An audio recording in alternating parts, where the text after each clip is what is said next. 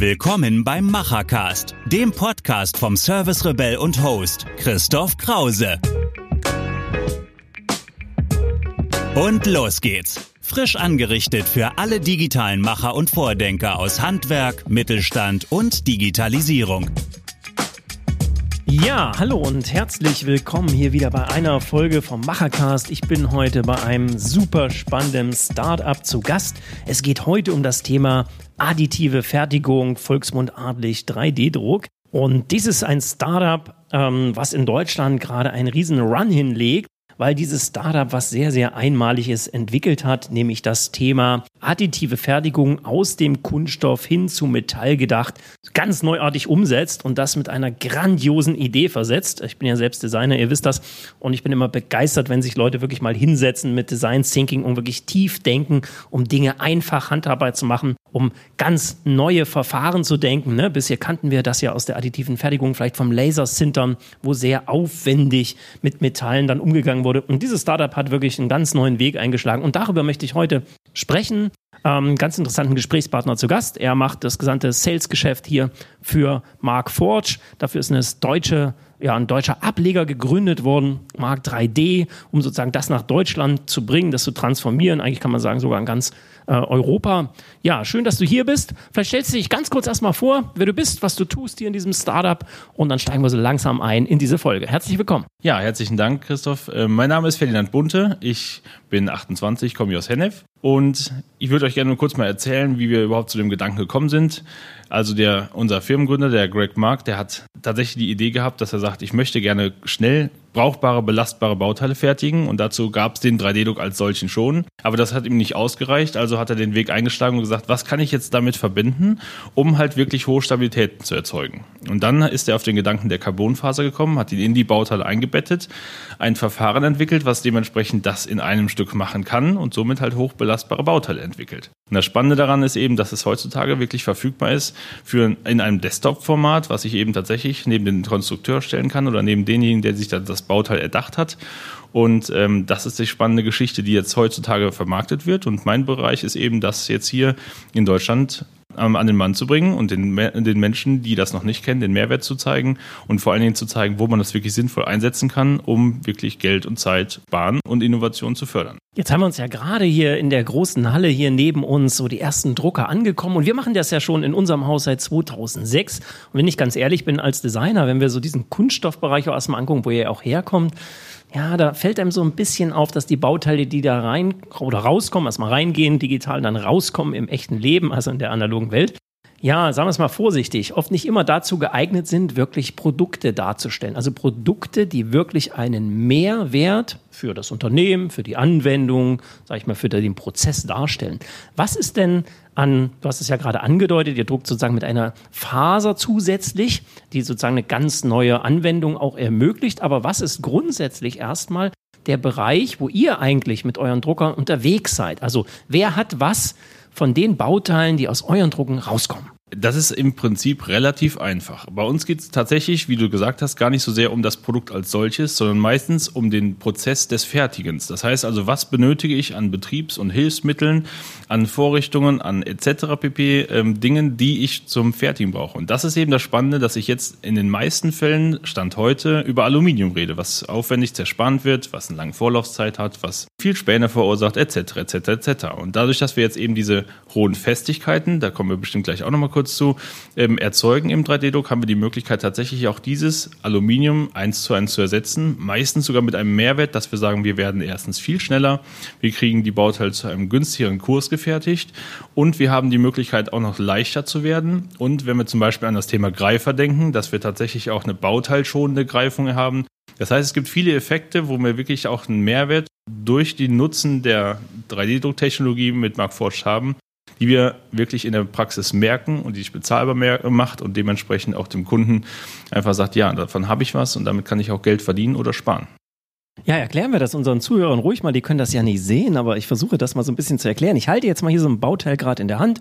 Das ist ja, ich würde sagen, vielleicht so ein, so, ein, so ein Greifstütze und wenn ich da reingucke, also wenn man so ein 3D-Bauteil mal auf ja, sägen würde, war das ja bisher auch so, dass ich sozusagen eine Außenhaut habe, die relativ durchgängig gedruckt ist und dann ein, ja, ein Mesh, was wir sozusagen reinigen, um Gewicht zu sparen. Bei euch ist aber eine ganze Besonderheit. Ich sehe hier sozusagen mehr drin, wenn ich drauf gucke. Ich sehe nämlich nicht nur sozusagen den Kunststoff, der hier verdruckt wurde, sondern ich sehe hier auch wirklich ganz inliegend und ganz eng aneinander gereihte Fasern, die sich hier auch in einem vollkommen anderen Farbton abbilden. Was hat es mit dieser Faser, die hier eingelegt ist, auf sich und wie läuft überhaupt der Prozess, dass es dazu kommt? Das ist auch da wieder, auch wenn ich es jetzt wiederholt sage, einfach. Und zwar ist es folgendermaßen, dass ich tatsächlich mir über Gedanken über die Anwendung des Bauteils mache. Wo wird es belastet? Wo habe ich Schwachstellen im Bauteil? Und habe dann über die Software den Weg, Fasern in das Bauteil einzubetten. Das bedeutet, wir haben grundsätzlich vier Fasern zur Auswahl. Das ist einmal eine Carbonfaser, eine Glasfaser, eine Kevlarfaser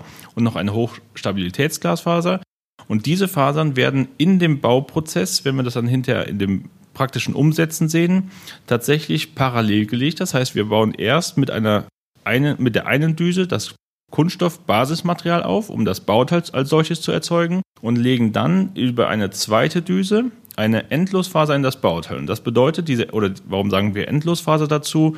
Das liegt eben daran, dass wir eben an einer Schicht einen Startpunkt haben und laufen in mehreren Schleifen durch das Bauteil, sei es über die Fläche verteilt oder entlang der Außenkontur des Bauteils und dann wird sie pro Schicht einmal abgeschnitten, sodass wir wirklich ein verbindendes Modul haben, was die Schicht in sich stabilisiert. Das kann man sich so ein bisschen vorstellen, wie wenn ich jetzt ein Bauteil habe, außen sieht es wie Kunststoff aus, innen ist die harte Faser drin, kennt man so ein bisschen aus dem Baubereich wie in dem Beton, wo ich die Armierung drin habe. Das heißt, ein Betonbauteil ohne Armierung ist meistens nur halb so stabil, wenn überhaupt. Aber durch diese Armierung, die im Inneren unsichtbar ist, wird das Bauteil unglaublich stabil. Und das ist das gleiche, der gleiche Effekt, den wir hier im Kunststoff eben nutzen. Durch die Faser und vor allen Dingen die Carbonfaser. Ja, ein wunderschönes Bild, was du da gerade geprägt hast. Das kennen unsere Zuschauer bestimmt. Also bewährter Beton. Und genau, vielleicht stammt sogar ja die Idee daher, wir wissen es nicht, was er sich dabei dachte. Also wie kann ich ja so ein Bauteil eben ganz neu stabilisieren? Und das Schöne ist ja, dass man wirklich selber entscheiden kann, zusammen mit der Software, wirklich, wo liegt denn jetzt hier mein Belastungspunkt? Wo nur brauche ich diese Faser dann auch? Das heißt, die wird nicht einfach reingelegt und äh, maßgeblich verbraucht, sondern wirklich nur da eingesetzt, wo dann auch diese Festigkeit ja, benötigt wird. Und das kann man sich ja wunderbar vorstellen, dass man erstmal, das geht ja sehr, sehr schnell, was ihr hier auch macht, so ein Probeteil druckt ne, und dann einfach mal ausprobiert, wie verhält sich das zum Beispiel, wenn ich das dann an die Maschine oder in die Maschine eingebaut habe. Und dann kann ich ja jederzeit, das ist ja das Wunderbare an diesem Verfahren, nachjustieren, besser werden. Und diese Prozesse werden ja auch in der Software immer mitgespeichert und mitgeführt. Das heißt, ich werde mit jedem Druckprozess natürlich automatisch auch besser. Jetzt gibt es eine zweite Revolution. Also im Kunststoffbereich ist die Revolution, wie gesagt, diese Einlage dieser unterschiedlichen vier Phasen, die uns diese hohe Festigkeit ermöglicht und dadurch natürlich vollkommen neue Anmeldungen möglich macht. Und ihr habt aber ein zweites Verfahren, oder das ist, finde ich, die maßgebliche Revolution, nämlich wenn wir uns mal bisher sozusagen das Laser-Sintern im 3D-Druck vorstellen oder in der additiven Fertigung, so wäre der richtige Begriff, dann kommt ihr plötzlich, und ich sehe das jede Woche auf euren Social-Media-Kanälen, kommt ihr mit einem neuen Metalldruckteil ähm, hier auf Social Media um die Ecke. Man kann es immer fast nicht glauben, was man da sieht, ja, weil bisher war das ein unglaublich aufwendiger Prozess und ja auch ein sehr preisintensiver Prozess, den ich da tun musste. Und jetzt kommt ihr und der Drucker, wir haben ihn ja gerade uns angeschaut, der sieht von außen aus eigentlich äh, wie der Kunststoffdrucker. Also da sind Spulen drin, wo Material runterläuft, wie wir das aus dem Kunststoffbereich kennen.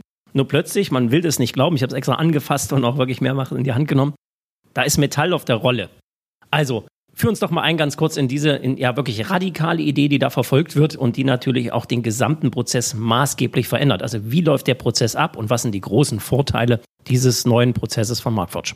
Wir beginnen im Prinzip da, wo wir gerade im Kunststoff aufgehört haben. Das heißt, grundsätzlich nutzen wir das gleiche Verfahren zum Aufbauen der Bauteile. Das heißt, Material kommt von einer Spule. Wenn wir uns jetzt natürlich den Spulengedanken verfolgen, dann denken wir meistens im ersten Schritt an ein Draht. Das tun wir jetzt mal nicht, sondern wir denken an Metallpulver, was durch Kunststoff und Wachs so versetzt wird, dass wir eine Spule erzeugen. Und dann wird dieser dieses Spulenmaterial, also dreikomponentiges Spulenmaterial, verdruckt nach dem ganz normalen FFF-Verfahren, das heißt also auch nach dem Filament-3D-Druckverfahren.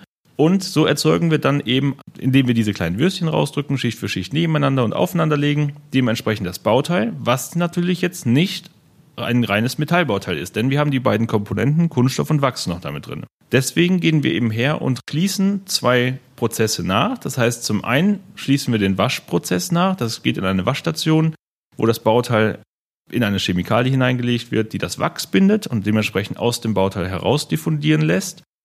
Und dann geht es anschließend in einen Sinterofen. Und im Sinterofen wird zunächst der Kunststoff hinausgebacken, indem es bis zur Gasförmigkeit erhitzt wird, durch ein Filtersystem im Filter gelagert wird. Und dann anschließend geht es Richtung Schmelztemperatur des Bauteilmaterials und dort verbinden sich die Metallpartikel so zueinander, wie wir das auch in dem Gussprozess kennen. Das Geniale daran ist einfach, ich habe hier einen absoluten Plug-and-Play System. Das heißt, ich brauche keinen zertifizierten Bediener, sondern ich kann wirklich hergehen und das, was ich im Kunststoff gelernt habe, mit dem gleichen Know-how anwenden über die einfache Software, dass ich tatsächlich metallische Bauteile reproduzierbar und in guten Bauteilgenauigkeiten hinbekomme. Und das zweite ist eben, dass ich einfach ein dramatisch kleineres Invest habe. Das dritte ist, dass wir jetzt die Möglichkeit schaffen, es halt im Handling super einfach zu schaffen. Wir haben Materialspulen, wie wir es im Kunststoff auch kennen, die weder irgendwie gefährlich ist, wenn ich sie anfasse, noch sind sie schwierig zum ja, Bestücken des Druckers. Das bedeutet, brauche ich heute einen Kupferteil, kann ich heute mit Kupfer fahren, dann wechsle ich morgen die Spule und fahre dann mit Werkzeugstahl, übermorgen mit Inconel. Und so habe ich die Möglichkeiten, wirklich innerhalb von einem 10-Minuten-Prozess von dem einen auf den anderen, auf das andere Material zu wechseln, was heutzutage sonst einfach komplett undenkbar ist. Ja, du sagst, es ist also wirklich undenkbar. Ich habe mir den Prozess ja gerade angeguckt. Er ist wirklich so, wie wir ihn aus dem Kunststoffbereich kennen. Also super simpel von jedem sofort zu verstehen und sofort anzuwenden. Jetzt hast du eben schon ganz unterschiedliche Metalle genannt. Ich halte ja auch gerade ein hochkomplexes äh, Schwungrad äh, mit ganz, ganz vielen Hinterschneidungen und hinterliegenden ähm, ja, Kühlrippen. Und das ist aus Kupfer. Wenn du jetzt nochmal vielleicht sagst, mit welchen Materialien könnt ihr jetzt inzwischen schon umgehen? Also welche Metalle und Metallarten kann ich im Moment bei euch einsetzen und bei euch auch erwerben? Und das zweite, meine Frage, wie sieht es denn mit den Festigkeiten aus? Zum Thema Materialvielfalt kann man kurz sagen, wir greifen zurück auf zwei Edelstähle, drei Werkzeugstähle, auch bis zum sehr anspruchsvollen Werkzeugstahl, zum Beispiel 1,2379. Dann geht es über das Thema Inconel bis hin zum Thema Titanlegierung, die uns im kommenden Jahr voraussichtlich erwartet. Das heißt, auch da wird es nochmal spannend, wenn wir über Gewichtsreduzierung reden. Ähm, solche Themen werden jetzt kürzlich folgen. Um das Thema Festigkeit zu beleuchten, können wir ziemlich grob einen Satz dazu sagen, indem wir sagen, die Bauteile, die aus diesem Prozess herauskommen, haben Gussbauteileigenschaften in den jeweiligen Legierungen. Und dazu kommen wir, also da sind wir ziemlich gut auf der Seite, wo es sicher ist. Genau, also das sehen wir auch immer, wenn wir sozusagen über unsere eigenen Prozesse dann nachdenken, dass wir doch relativ weit daran reichen. Also man denkt immer, ja, kann das denn wirklich sein? Ja? Aber wenn man es dann wirklich mal in der Anwendung gesehen hat und auch sozusagen die ersten Tests dann dazu macht, und das tut ihr auch in euren Laboren, äh, die Sachen immer wieder zu hinterfragen und besser zu machen, dann sieht man einfach, dass uns da ein unglaublicher Anwendungsbereich bevorsteht. Wenn ich das mal zusammenfasse, also wenn wir uns nochmal nachdenken, wir kommen sozusagen aus diesem ja, normalen Kunststoffdruck und haben den sozusagen angereichert durch diese Klassifizierung der Festigkeit und gehen jetzt sozusagen in dem gleichen einfachen Verfahren ein bisschen Metall. Was sind denn die großen Chancen, vielleicht auch, wir sind hier in Deutschland, für den deutschen Mittelstand, vielleicht auch sogar für das Handwerk im Bereich Feinwerk, Mechanik, Metallbau? Wo seht ihr die großen Chancen und Themen, die sich ein solches Unternehmen, das sind ja auch hier unsere Zuschauer, denn heute widmen kann mit dem Thema additive Fertigung über diese zwei Verfahren? Was kann ich sinnvoll mit, so, mit solchen Verfahren machen? Ich sage da immer gerne einen Satz drüber, den man sehr pauschal auch für einen 3D-Druck verwenden kann, wenn ich über kleine Stückzahlen und hohe Vielfalt nachdenke. Das ist immer wieder ein Satz, womit wir sehr klar ähm, qualifizieren nach der Anwendung, die sinnvoll im 3D-Druck ist. Im Konkreten macht das viel Sinn, über Bereiche nachzudenken, wie wir das eben erwähnt haben, auch den Vorrichtungsbau, Betriebsmittelbau, der tatsächlich ja auch die Chancen bietet, im Kunststoff abgedeckt zu werden, aber manchmal reicht der Kunststoff aufgrund von Abrasivität nicht, aufgrund von Temperatur nicht, also gehe ich in den metallischen Bereich hinein. Das zweite ist das Thema Instandhaltung, was super interessant ist, wo ich immer wieder Ersatzteile habe, Sonderbauteile, vielleicht Bauteile von alten Maschinen, die heutzutage nicht mehr lieferbar sind oder über horrende Preise oder horrende Lieferzeiten lieferbar sind. Äh, das ist das zweite Thema. Dann das Thema Re-Engineering von einigen Bauteilen. Äh, wenn ich zum Beispiel daran denke, wir haben irgendwelche Oldtimer-Bauteile, werden auch nicht mehr gefertigt, können wir tatsächlich dann über ähm, diesen 3D-Druck solche Bauteile nochmal nachbilden oder neu bilden und dementsprechend vielleicht optimiert darstellen. Das heißt, wir können ja auch jetzt uns von diesen geometrischen Einschränkungen, die ich sonst im Fertigen habe, über den zersparenden Sektor oder auch das Erodieren, äh, das, was wir heutzutage kennen, ein bisschen uns wegbewegen, die Scheuklappen öffnen zum Thema nicht, wie kann ich es fertigen, dieses Bauteil, sondern was ist die Funktion? Was wäre das Optimale von dem Bauteil? Und das ist eigentlich das, was wir mit dem 3D-Druck nahezu umsetzen können. Und das ist das Spannende eigentlich an der ganzen Geschichte, dass ich auch da von vornherein ein anderes Mindset auflege. Ich kann anders denken im Konstruieren. Ich kann über einen einfachen, innovativen Fertigungsprozess meine Bauteile erzeugen und dementsprechend eigentlich fast immer, wenn ich es mir gut durchdacht habe, einen riesen Mehrwert generieren. Und um nochmal auf das Thema Instandhaltung zu sprechen zu kommen, möchte ich noch einen Gedanken nachschieben, der sehr interessant ist, auch gerade in der heutigen Zeit mit dem großen Thema Industrie 4.0, wo wir die Chance haben, jetzt über so ein Thema, was wir anbieten, über das Thema additive Fertigung auch allgemein, eben die Möglichkeit zu schaffen, dass wir ein virtuelles Lager schaffen.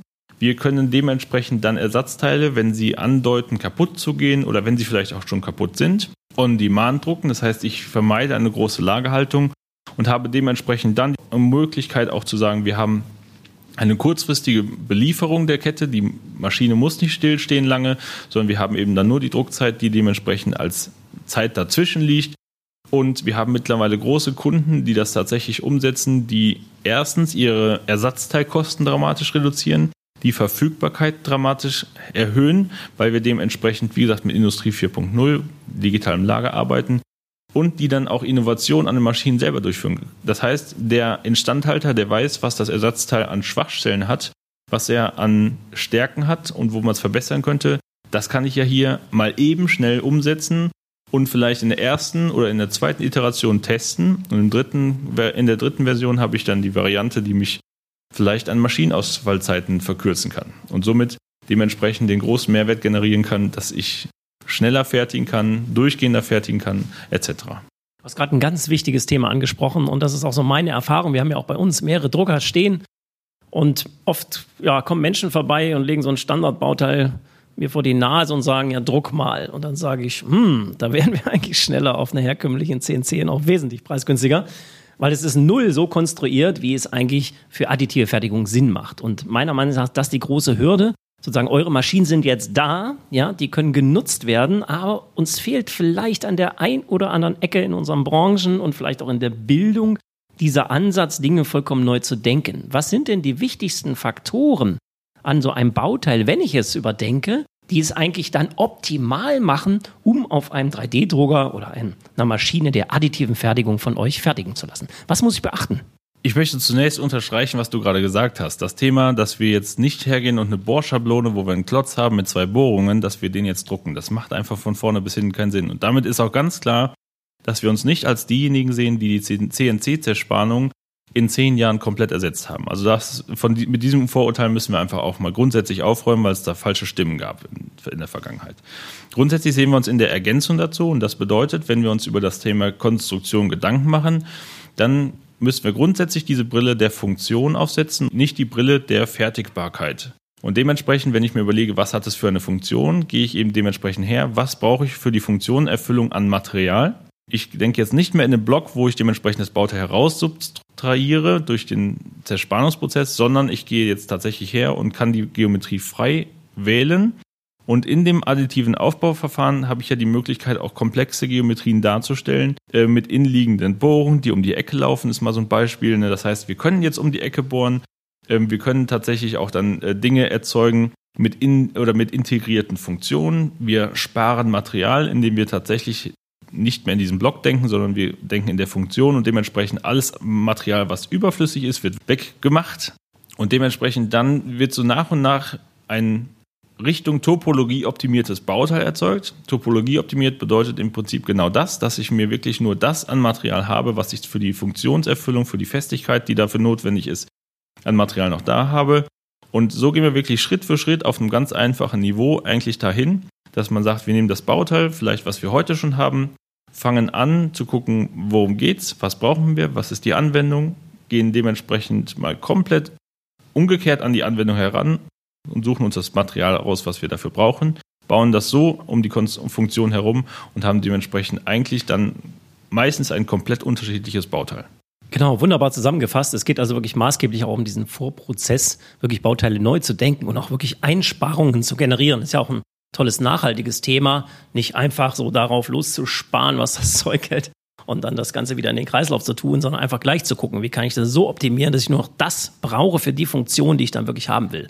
Und ihr habt ja ein großes Netzwerk bei euch, drum euch herum. Also über euch komme ich ja dann auch an sozusagen Menschen, Experten und Macher ran, die diesen Vorprozess auch vielleicht mit ein bisschen begleiten, wenn ich vielleicht selbst noch nicht so die eine oder andere Idee habe. Ja, es ist ein Thema, was man eigentlich einfach sehen muss und begreifen muss, aber trotzdem, auch so ein Podcast hat vielleicht jetzt schon mal so einen kleinen Blick in diese Welt hineingegeben. Aber wenn ich es denn nun mal sehen will, das heißt, ich will eure Drucker mal sehen, wo kann ich denn gucken? Wo kann ich mir mal so die ersten Videos reinziehen, was eure Drucker so leisten und was man da alles machen kann? Und wo vor allem kann ich denn euch jetzt hier als Experten eigentlich folgen? Auf welchen Social Media Plattformen? Also wo erreiche ich euch und wo kann ich mit euch in Kontakt treten? Ganz generell zuallererst laden wir ganz herzlich auf unsere Webseite ein. Die Firma, äh, gehen Sie auf die www.mark3d.de. Dort findet ihr ganz viele Themen rund um die Technik, rund um das Thema Anwendung, auch ganz viel zu dem eben angesprochenen Thema, wie designe ich richtig. Wir haben einen Academy-Bereich auf der Webseite, wo sehr viel kostenloses Know-how zur Verfügung gestellt wird, wie man sich auch gerade auf dieser Ebene dem ganzen Thema nähert. Denn manchmal ist es ja auch so, ich habe irgendwie die Hürde, überhaupt 3D-Druck zu nutzen, weil ich weiß, ich muss auf einmal jedes Bauteil umkonstruieren. Auch das ist einfach Schwachsinn. Ähm, denn es gibt ja auch manchmal tatsächlich Dinge, die man, trotz dass es jetzt eben über einen 3D-Druck abgedeckt ist, sinnvoller haben, obwohl es die gleiche Geometrie ist. Also wie gesagt, da muss man wirklich eine Fall-zu-Fall-Betrachtung machen. Und da kommen wir wieder zum persönlichen Kontakt. Wenn ihr uns folgen wollt, ähm, ihr findet uns eigentlich alle auf LinkedIn. Wir sind da auch recht, relativ aktiv. Immer wieder kommen spannende Beiträge bei uns äh, rum. Dazu findet ihr uns auf Instagram, auf Facebook. Ähm, eigentlich auf allen möglichen Social Media Kanälen sind wir als Markt 3D und die meisten sind, wie gesagt, persönlich auf LinkedIn. Ähm, und darüber hinaus kann ich nur einladen, wer möchte, dass er sich die Technologie mal live anschaut. Wir haben hier in Haiger, das ist etwas südlicher von Siegen, ein Technologiezentrum, wo wir uns ja auch jetzt gerade befinden. Und dort können wir sowohl die Kunststoff- als auch die Metallmaschine live anschauen, gucken, wie der Prozess funktioniert, was sind dafür Gegebenheiten für notwendig. Wir können dementsprechend auf Anwendungen von Ihnen eingehen. Wir können uns äh, Dinge anschauen, die Sie vielleicht so noch nicht gesehen haben aus unserem Portfolio. Und darüber hinaus bieten wir natürlich auch, wenn Sie sagen, okay, wir möchten das Thema Konstruktion noch ein bisschen weiter vertiefen, auch Schulungen an.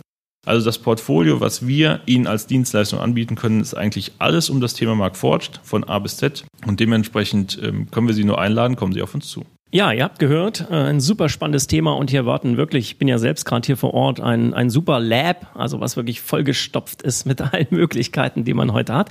Wie gesagt, wirklich auch für Mittelstand und eben auch für kleine, weil diese beiden Verfahren, äh, die ja sozusagen das Startup hier von euch auch entwickelt habt, eignen sich jetzt eben endlich auch mal ja, für kleinere Unternehmen in dieses Thema einzusteigen, nicht nur für die ganz großen, die, was ich, eine 300 Mann Entwicklungsabteilung da unterhalten, ja, die Automobilisten und sonst was, sondern heute haben wir ja gerade, und das halte ich für eine der größten Chancen für Mittelstand und Handwerk, sich selbst sozusagen wieder stärker einzubringen in die Entwicklung und Produktion von Produkten. Das halte ich für die große Chance der Digitalisierung. Und wie gesagt, heute mit euren Druckern auch, wie sie designt sind, wie sie sozusagen in ihrer, man nennt das ja Usability, also Bedienerfreundlichkeit aufgebaut ist. Da ist ganz viel gelernt worden aus einfachen Applikationen, wie muss eigentlich so eine Softwareoberfläche aussehen, um sowas wirklich mal simpel zu machen und einfach zu machen. Aber trotzdem reden wir eben hier über belastbare Industriebauteile und nicht, sage ich mal, über ja die vielen Modelle, die da so aus den Labs äh, herauskommen, wo eben dann doch vieles wieder in die Mülltonne landet. Hier ist es nicht so. Hier sind alles belastbare Bauteile, die ich dann auch wirklich verwenden kann. Ja, ich danke dir und euch. Hier sitzen nämlich noch eine ganze Menge mehr Experten um mich herum. Aber natürlich kann heute hier nur einer zu Wort kommen und das macht ja auch vollkommen Sinn. Also besucht die Webseite, vor allem folgt auf LinkedIn. Ich tue das nämlich auch und wirklich täglich kommen drei, vier, fünf neue interessante Geschichten, neue Bauteile und man kann sich wirklich super eindenken und kriegt ganz, ganz viele Ideen. Ja, schön, dass ich heute hier sein könnte und schön, dass ihr auch heute mit dem Podcast wart. Und dann senden wir das jetzt mal live und gucken, dass additive Fertigung auch mit eurer Lösung, die so innovativ ist, weiter nach vorne kommt. Vielen Dank, macht's gut. Machen ist wie wollen, nur krasser. Also, Ärmel hoch und die digitale Welt von morgen bauen. Wenn euch die aktuelle Episode gefallen hat, hinterlasst euer Feedback oder schreibt einfach eine direkte Nachricht mit Vorschlägen zu Verbesserungen oder spannenden Themen für weitere Episoden.